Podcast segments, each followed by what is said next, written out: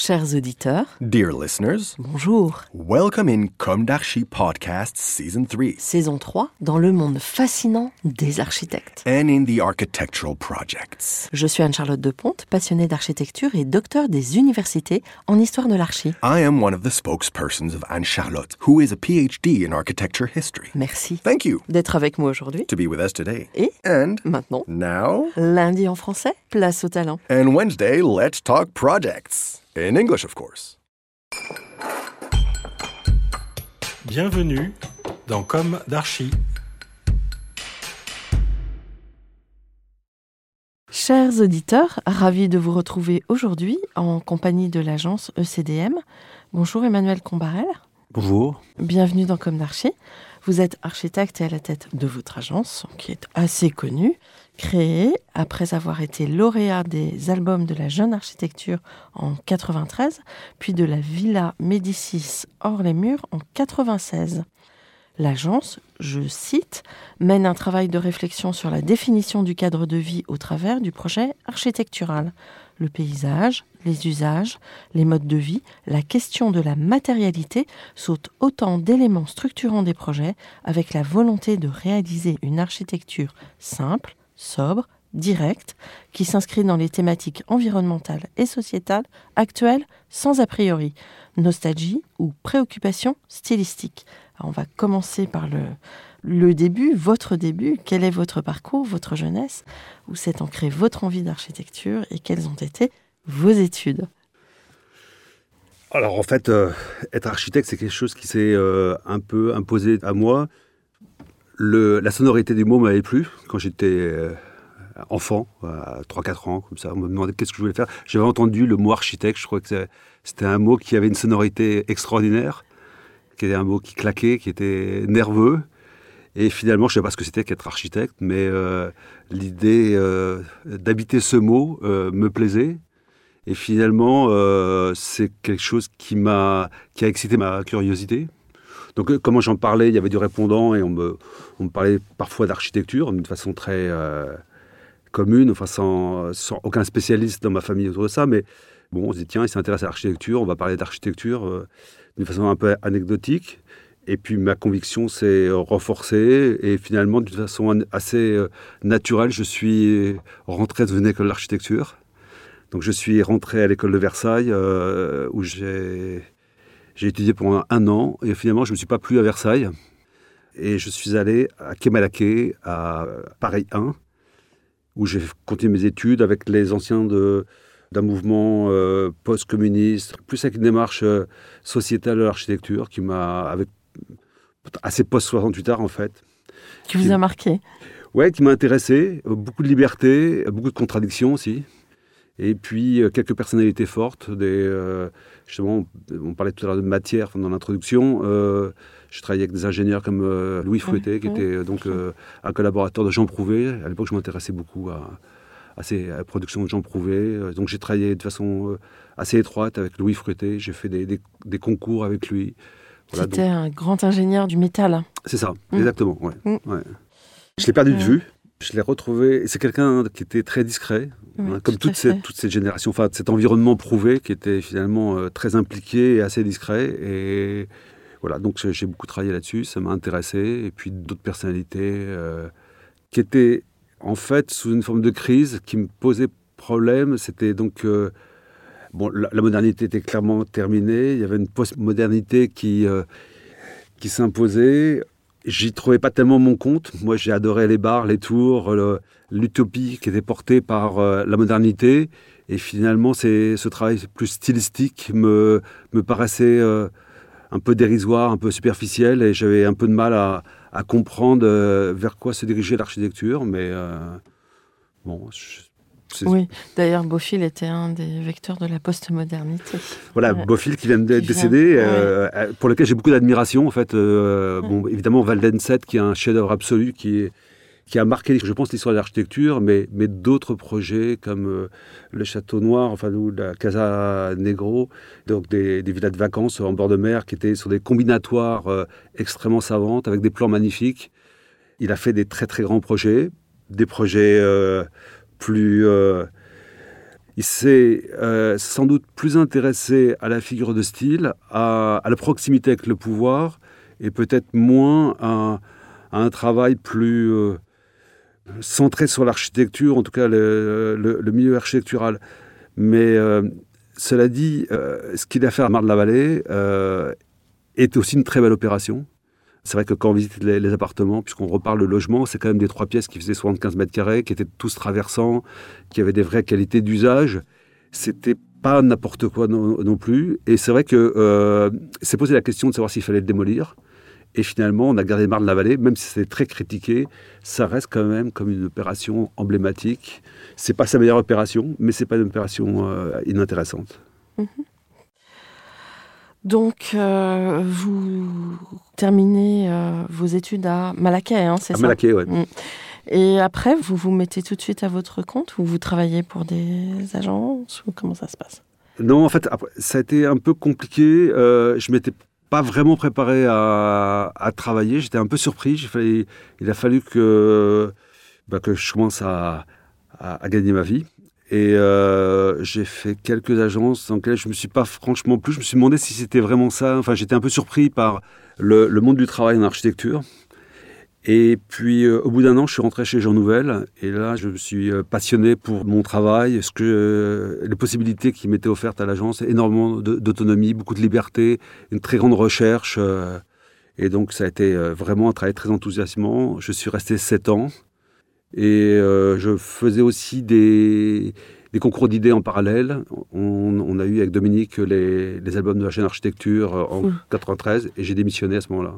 Et euh, Dominique euh, Marek, vous l'avez connu chez Jean Nouvel? Voilà, elle, était chez, elle est passée chez Jean Nouvel, elle a fait une charrette. Il y avait beaucoup de gens qui passaient en fait, parce qu'à l'époque, le, on faisait des charrettes, c'est-à-dire qu'on produisait du dessin rotring, et donc il y avait des rendus qui demandaient énormément de monde. Donc il y avait des moments où il y avait euh, des quantités d'architectes qui débarquaient pour rendre des projets. Donc c'était très très vivant. C'est quelque chose qui est maintenant très très différent puisque l'informatique a changé euh, fondamentalement nos manières de travailler. Et donc vous connaissez euh, Dominique Marek, vous avez donc gagné, vous avez été lauréat et hop, vous montez votre, votre structure Oui, en fait on est lauréat. Finalement, j'étais obligé de faire un choix. Dominique a continué à travailler, à travailler chez, Claude Vasconi. Moi, j'ai bricolé, j'ai essayé de monter ma structure. C'était très compliqué. Euh, en plus, bon, c'était une période de, crise, mais j'ai toujours l'impression d'avoir vécu dans les périodes de crise. Donc, euh, il y avait une espèce d'inconfort. On, a mis beaucoup, beaucoup de temps en fait, à trouver des projets qui permettaient d'avoir une réflexion et une, euh, des prises de position personnelles. Donc, on a fait beaucoup de projets de, de transformation, de logements sociaux. Euh, c'était plutôt des projets techniques qui pouvaient être intéressants, mais où il n'y avait pas réellement d'architecture. C'était des projets de, transformation d'habitat, des choses comme ça. On a mis beaucoup de temps avant d'accéder euh, à une commande euh, d'architecture. Les albums, à l'époque, étaient un petit peu en, bout de course, donc ça n'a pas vraiment aidé. Et puis, on a fait une résidence sociale pour du logement étudiant à Argenteuil. Et euh, c'est un projet qui nous a passionnés. Et à la fin, il y a eu une espèce de, pas d'engouement, mais en tout cas, ça a intéressé un certain nombre de journalistes qui en ont pas mal parlé. Et donc, le projet était nominé à l'écart d'argent. Enfin, il y a eu un certain nombre de. Oui, donc très vite, vous jouissiez d'une reconnaissance. Ça nous a permis d'exister un peu. Ouais, c'était pas mal. Hmm. L'une de mes questions récurrentes dans Comme d'Archie est est-ce qu'aujourd'hui vous avez le sentiment d'avoir accompli ce que vous imaginiez à la sortie de l'école? Savoir avoir votre agence euh. Alors, en fait, euh, être architecte, c'est un métier fantastique où euh, on s'invente ses propres pratiques, en fait. Et chaque architecte est obligé de définir son champ de, réflexion, son champ de travail, même si, en final, on fait tous des bâtiments, du logement, des bureaux ou, ou des médiathèques, on a tous une démarche qui nous est propre, qui nous est singulière. Finalement, c'est compliqué d'être architecte parce que c'est compliqué de comprendre euh, le rôle social qu'a l'architecte. Et euh, quand je sortais de l'école, j'avais appris un certain nombre de choses. J'avais appris à connaître euh, de l'architecture, à, rentrer dans l'histoire de l'architecture, enfin dans la culture architecturale. Mais je ne savais pas vraiment ce que c'était qu'être architecte. Je ne savais pas ce que c'était que d'avoir une agence. J'avais du mal à comprendre ce que pouvait être la traduction d'un dessin en une réalité. Et ça, c'est fait avec le temps, finalement. Euh, pour comprendre ce que c'est qu'être architecte, ça met un peu de temps. En tout cas, moi, j'ai mis du temps. Euh, et puis, c'est toujours des questions qui m'interrogent. Je pense que l'idée de, de savoir ce qu'on attend d'un architecte, ce que, quelle autonomie peut avoir un architecte, en quoi euh, l'architecte peut avoir une inflexion sur son environnement, c'est des questions qui, qui se nourrissent avec l'expérience, avec le temps. Hmm. Mais en même temps, il faut un peu de naïveté pour démarrer. Donc euh, voilà, j'avais aussi un Vaut peu. mieux être naïf, c'est ça? Oui, euh, c'est pas mal d'être, euh, d'avoir, d'avoir des envies, plus que des, des contraintes ou des, en tout cas des, des schémas tout faits. Hmm. Alors là, on a parlé de votre parcours.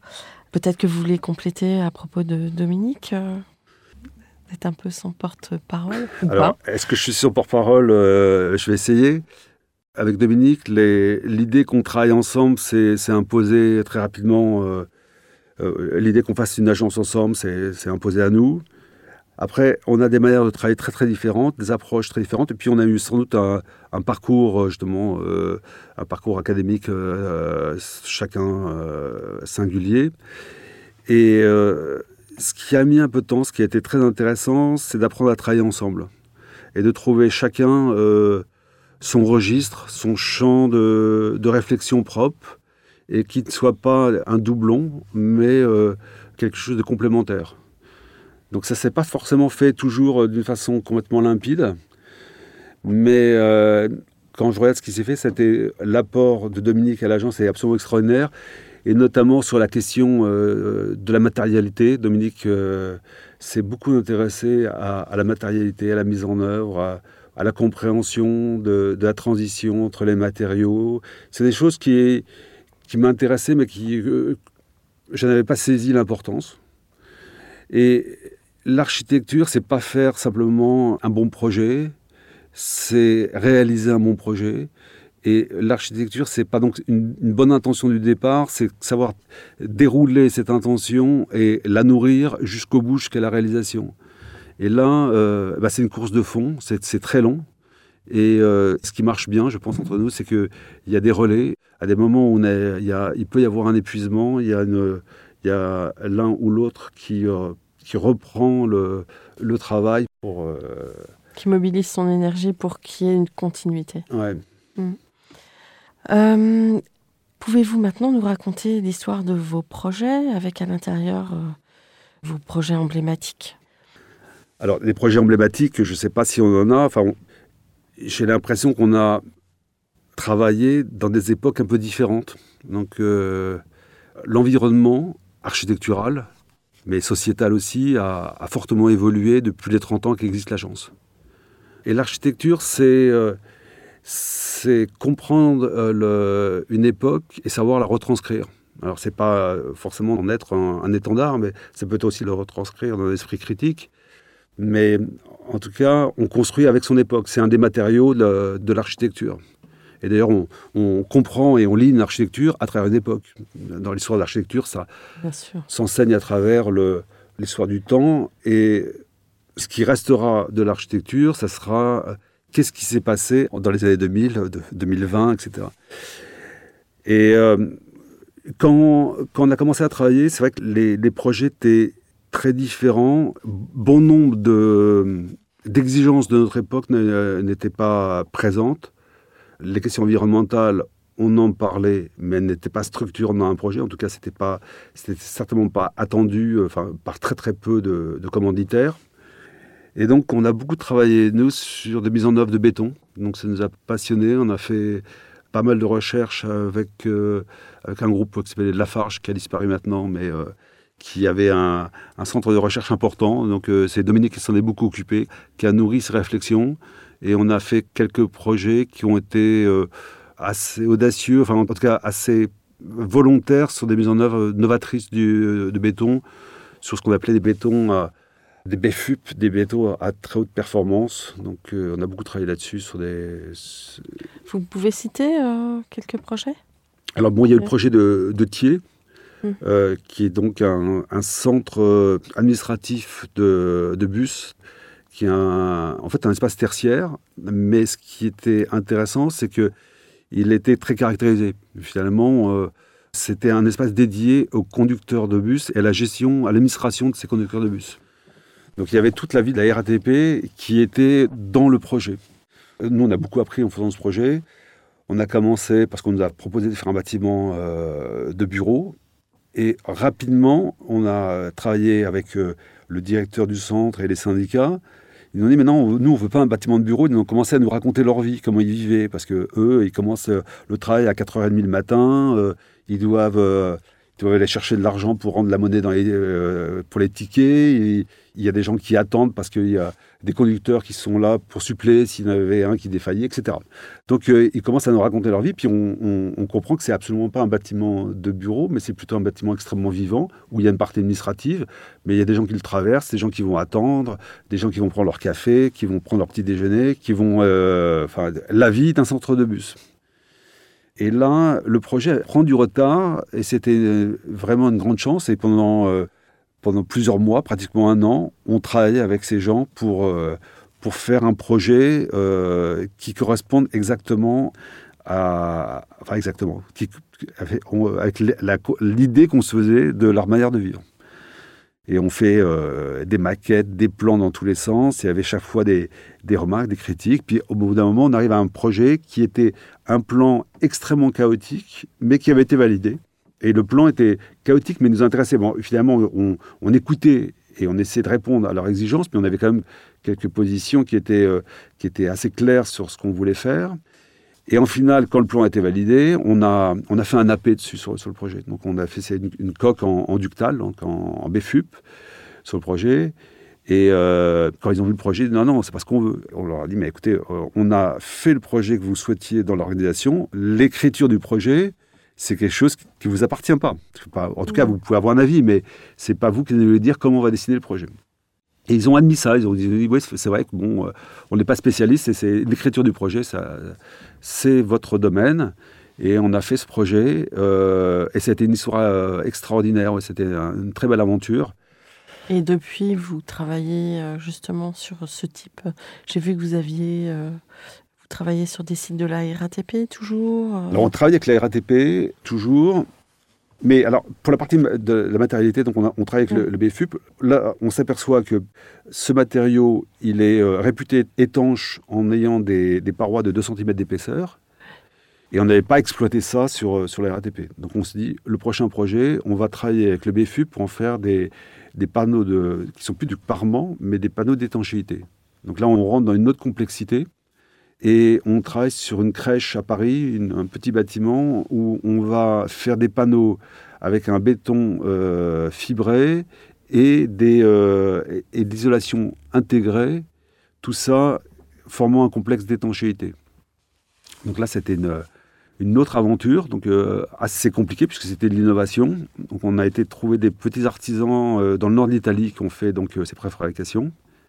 Donc on se servait, c'est des coques qui étaient à double courbure euh, inverse, et on se servait de l'isolation pour comme fond de coffrage. Alors euh, rapidement, ce qui est apparu, c'est que on a eu un gros problème, c'est que l'isolation euh, conservait la chaleur et le béton en, cristallisant montait trop en température. Donc on a dû faire des moules réfrigérés. Donc on a, climatisé les moules pour pouvoir pallier à cette surchauffe. Donc là, c'était un, vrai, une vraie étude. C'est-à-dire qu'on a, on a dû arrêter la production, repenser le système. Tout ça dans une procédure d'ATEX, c'est une procédure, c'est une validation pour les assurances pour un projet euh, expérimental. Donc c'est la condition pour pouvoir mettre en œuvre des matériaux nouveaux. Et finalement, donc on a réalisé cette première avec ce béton fibré étanche euh, avec euh, isolation intégrée. Et puis, on a fait d'autres expériences avec eux. On a fait une passerelle avec eux sur un musée à Tommy Ungerer, une passerelle pour handicapés. Et on a la dernière opération qu'on a fait avec eux, c'est euh, des moules euh, complexes. Alors, en fait, on s'est aperçu que ce matériau était limité quand on le préfabriquait dans une gestion traditionnelle comme, comme du béton normal et qu'on pouvait le projeter. Et donc, on a commencé à faire des moules plus complexes où on faisait une projection, ce qui nous permettait de faire euh, des, d'intégrer des plissures beaucoup plus sophistiquées que sur un moule euh, où on répand la matière. Et donc ça, c'est ce qu'on a fait pour euh, le centre euh, de formation de- d'EDF à Saclay. D'accord. Parmi vos maîtres d'ouvrage, vous avez beaucoup, on voit RATP, Postimo, euh, enfin ce type de maîtrise d'ouvrage assez institutionnel. EDF, ouais, GDF, euh, la SNCF aussi. Ouais, et vous avez aussi des, à votre actif des hôtels de police, c'est ça? Et des hôtels de police, ouais. ouais, Ouais. ouais. Et c'est au niveau de, des réponses à apporter. Il y a des contraintes, j'imagine, beaucoup. Alors, l'histoire, elle, elle est, euh, elle remonte à assez lo- longtemps. Il y a eu une interrogation sur les commissariats de police à Paris, qui étaient euh, des endroits euh, très Obsolètes. Oui. très mal vécus, à la fois par les usagers et par les, euh, les flics. Et donc, euh, ils ont cherché euh, à féminiser ces commissariats. Donc, en fait, c'est Dominique qui avait été appelé, plus que moi, pour faire ces commissariats. Et nous, notre idée, c'est que finalement, on devait se sentir dans un commissariat aussi bien que si on allait à un bureau de poste ou à enfin, un service public. Donc, on a travaillé sur l'accueil dans les commissariats. Donc, on a fait quelques expériences. Euh, on en a livré deux. Euh, il y a eu un, un arrêt brutal parce que euh, on s'est fait. c'était pas assez viril en fait comme proposition pour le, le commissariat. Donc ça a mis un coup d'arrêt. Et ils sont revenus nous, nous voir quelques années après en disant finalement ça est bien vécu, c'était bien perçu. Finalement c'était c'était euh, L'usage. à l'usage. Ouais. Donc C'est euh, plutôt, euh, ouais, c'était bien. comme histoire. donc on a continué, on a repris, euh, enfin on a, on a recontinué des réflexions avec eux. C'est pas suivi, hein, c'est parfois ils repensent à nous et on répond, mais on n'a pas de relation particulière suivie avec la préfecture ou, le ministère de l'Intérieur. D'accord. Et euh, sur euh, vos ATEX, vous avez un retour maintenant sur euh, les, la pérennité de, des systèmes que vous avez mis en, en place et au point Euh, oui, on a un retour, on suit nos opérations. Sur la mise en œuvre, la DBFUP, il y a- c'est vraiment euh, très stable. Donc a- Mhm. là-dessus, il n'y a aucun problème particulier. C'est, Mhm. C'était euh, bien développé. C'était un, beau- travail fait par, par Lafarge.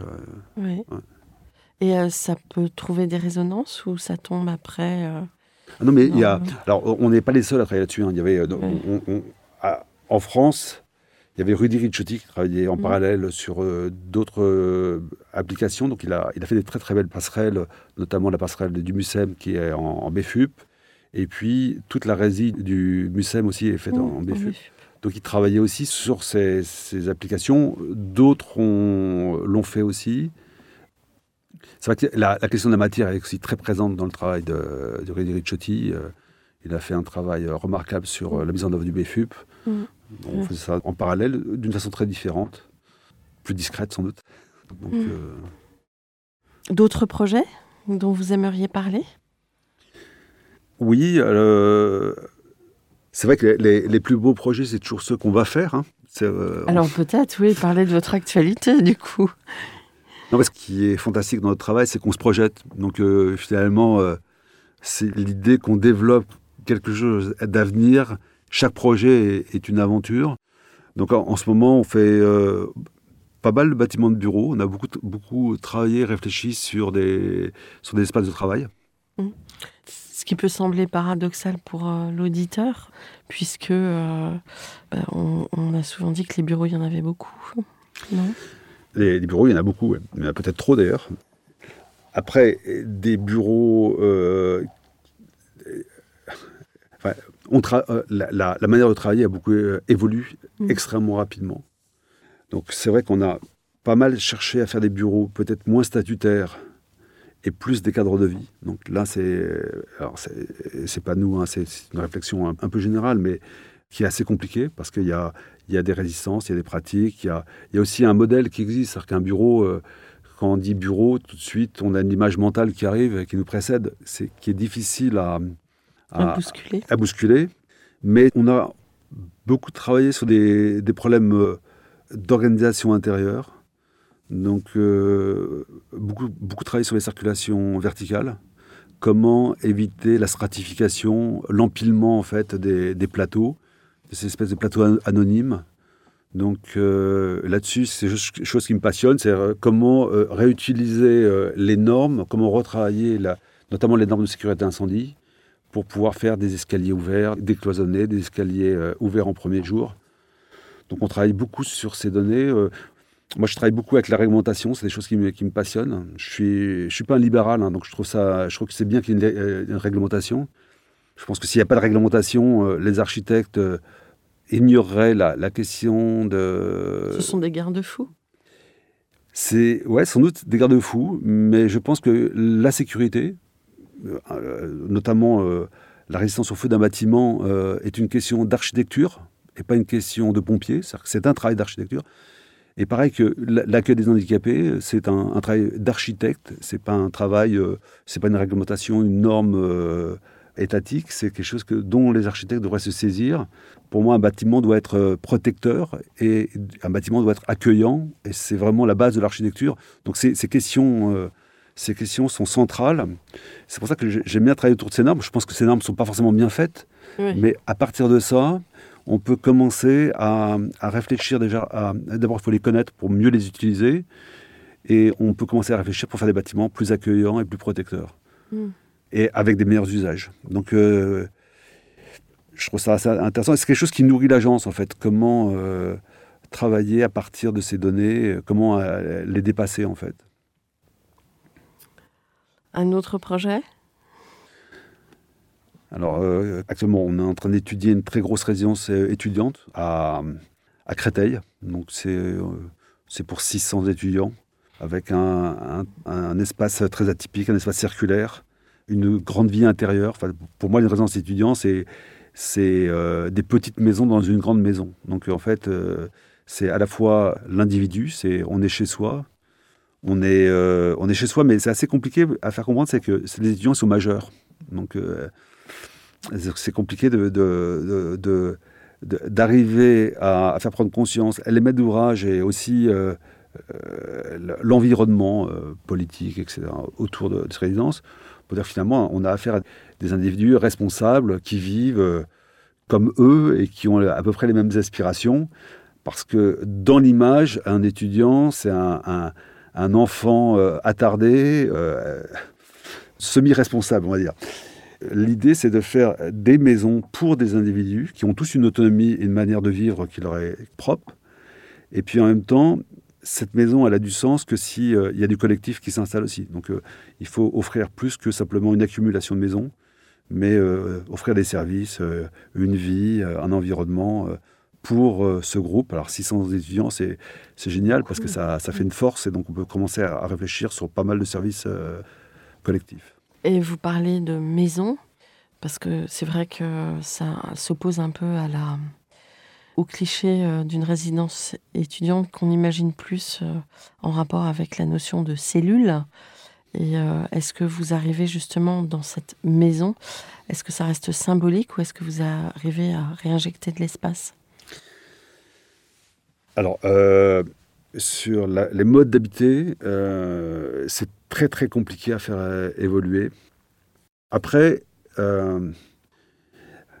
l'habitat, quel qu'il soit, c'est pas simplement l'espace privé, c'est la manière dont je rentre chez moi la manière dont je j'ai mes locaux pour euh, mon vélo, euh, pour les poubelles, etc.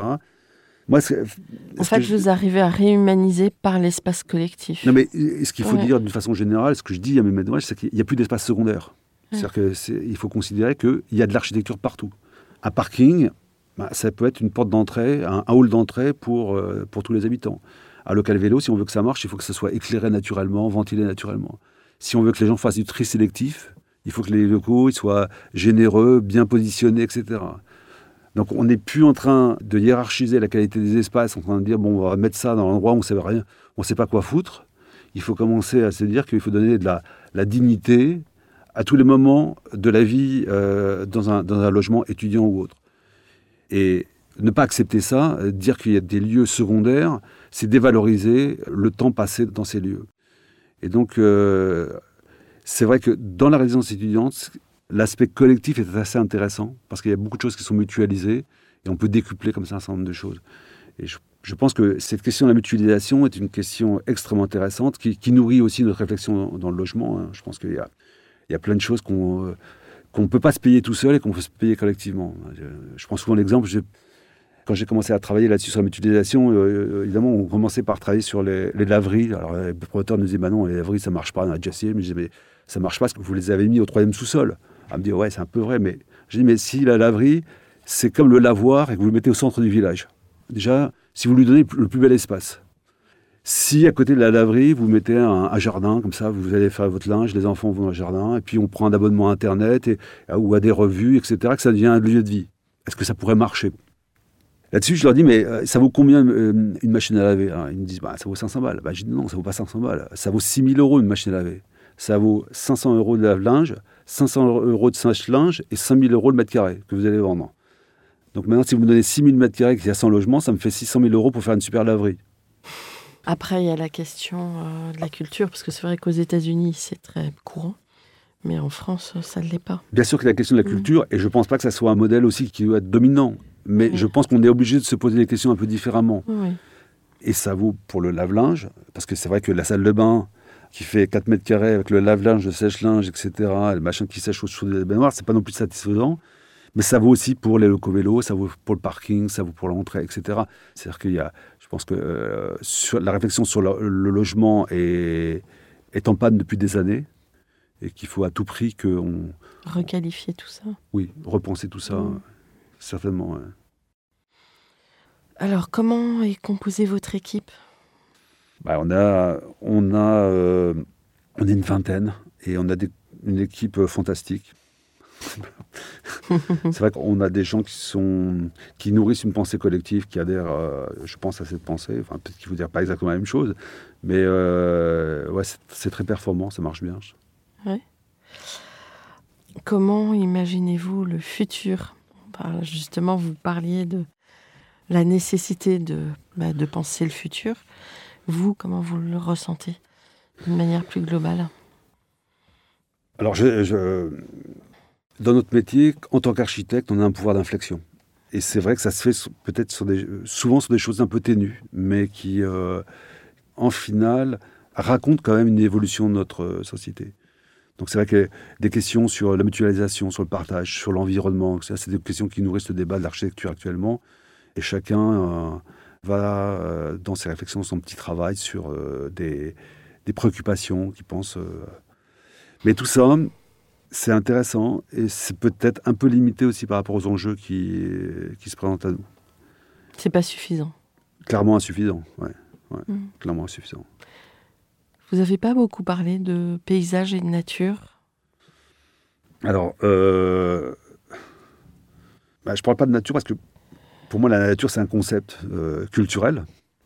C'est-à-dire que je n'ai jamais vu de nature. Hein. J'ai vu des. Euh, enfin, c'est extrêmement rare de d'être dans un état premier. Donc on est toujours dans des, environnements qui ont été euh, travaillés par l'homme. Donc euh, on construit notre environnement, même si c'est ténu, même si c'est lié euh, à l'exploitation agricole, c'est quand même des environnements qui sont des, des environnements humains, construits par l'homme. Après, la question du paysage, il y a une question qui est l'évocation de la nature, qui est par contre une, injonction. En fait, c'est quelque chose qui est, euh, qui est extrêmement demandé. Comment remettre du vivant euh, dans, euh, dans notre environnement?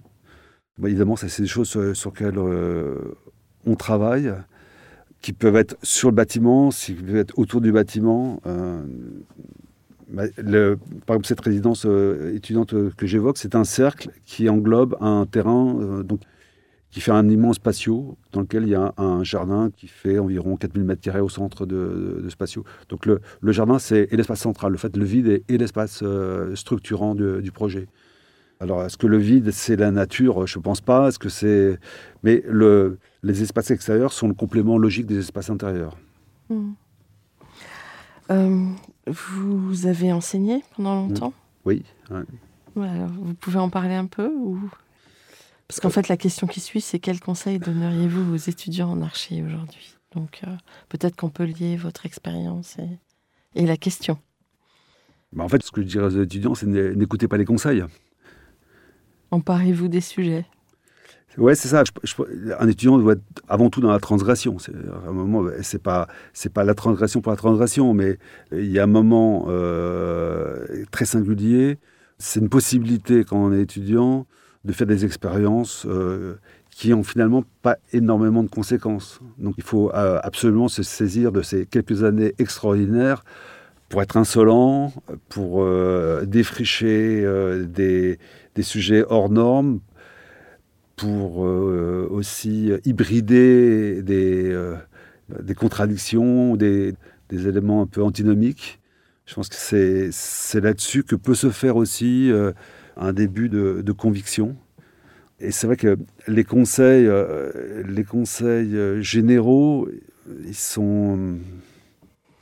Enfin, il, faut, je- il faut lutter ça, contre un certain académisme qui revient très très En force en ce moment? très fort en ce moment. ouais. De quelle manière? Bah, Il y, a- il y a très certainement euh, moins d'utopie et des préoccupations politiques qui sont réelles de la part des étudiants, mais qui sont très atomisées. Hmm. Donc, euh, la fragmentation de, de enfin, le- le- cette- cet individualisme conduit peut-être à des expériences personnelles plus limitées. Donc, on parle beaucoup de collectif, mais finalement, dans les faits, c'est pas ça. C'est ce que vous. On parle, ouais, peut-être qu'on parle beaucoup de collectif, mais euh, on est dans une, une accumulation de collectifs. On n'a pas de. les convergences sont difficiles à trouver. Un mot de la fin? Un mot de la fin. euh, oui, je, bah alors, sur, sur la fragmentation du collectif, euh, je pense Ouais. qu'il y a, il y a des, des défis qui nous attendent, enfin, qui- bon, Oui. comme à toute époque. Mais les enjeux environnementaux, euh, si on veut répondre, à- ne serait-ce qu'à des choses que- assez concrètes comme les accords de Paris, ça demande un changement de notre société, de, de mode de production extrêmement profond, qui va bien au-delà de simplement euh, un peu mieux construire. Oui, d'accord. Alors après, la question, c'est de savoir est-ce qu'on a envie d'y répondre ou pas, parce que je pense que les, les efforts sont extrêmement importants, et finalement, peut-être que ça vaut pas le coup de les faire. Mais euh, ça, c'est... Après, peut-être que les- le naturel euh, va s'imposer à l'homme, c'est-à-dire que tous les, les problèmes climatiques qu'on va rencontrer vont nous forcer à accélérer les processus. Sans doute, Et ça va du coup mettre tout le monde d'accord. Sans doute, même si on va subir ces problèmes climatiques, ça sera extrêmement euh, doux pour euh, les Européens et beaucoup plus douloureux pour euh, d'autres populations. Et il y aura un décalage pour notre continent, ce qui ne poussera pas à agir très rapidement. Oui, mais c'est à chaque nation aussi de s'emparer de ces sujets, non? Absolument, non, non, mais c'est, je, Ouais. et je pense pas qu'on ait nous la réponse, euh, une réponse universelle justement. C'est, Ouais. Ceci dit, le... c'est un sacré défi. J'imagine que pour l'architecte, euh, il y a des choses à... Bah, euh, pour l'architecte, oui, il y a des réflexions, mais cela dit, le meilleur projet, le plus performant d'un point de vue environnemental, c'est le projet qui n'est pas construit.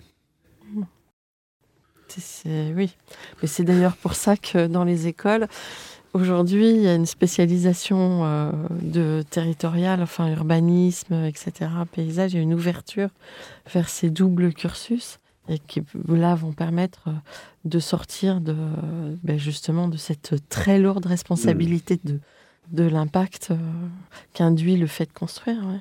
En tout cas, de voir les choses un petit peu différemment. Mais c'est en train de se faire. Oui, bien sûr. Enfin, je- en tout cas, dans les Europans qu'on reçoit ici, là, je trouve que c'est formidable, justement, que cette jeunesse. euh, oui, elle, je- moi, je la trouve militante, hein, avec des caractères affirmés. euh, Oui. Je pense qu'ils vont nous. Ils vont peut-être nous même nous mener la vie dure J'espère. pour qu'on bouge un peu. Sur cette euh, question, le, podcast s'achève. Merci beaucoup, Emmanuel Combarel, d'être venu témoigner. Merci de m'avoir reçu. Et, euh, à la semaine prochaine, chers auditeurs, pour un nouveau numéro. D'ici là, n'oubliez pas l'épisode en anglais et prenez soin de vous. Au revoir.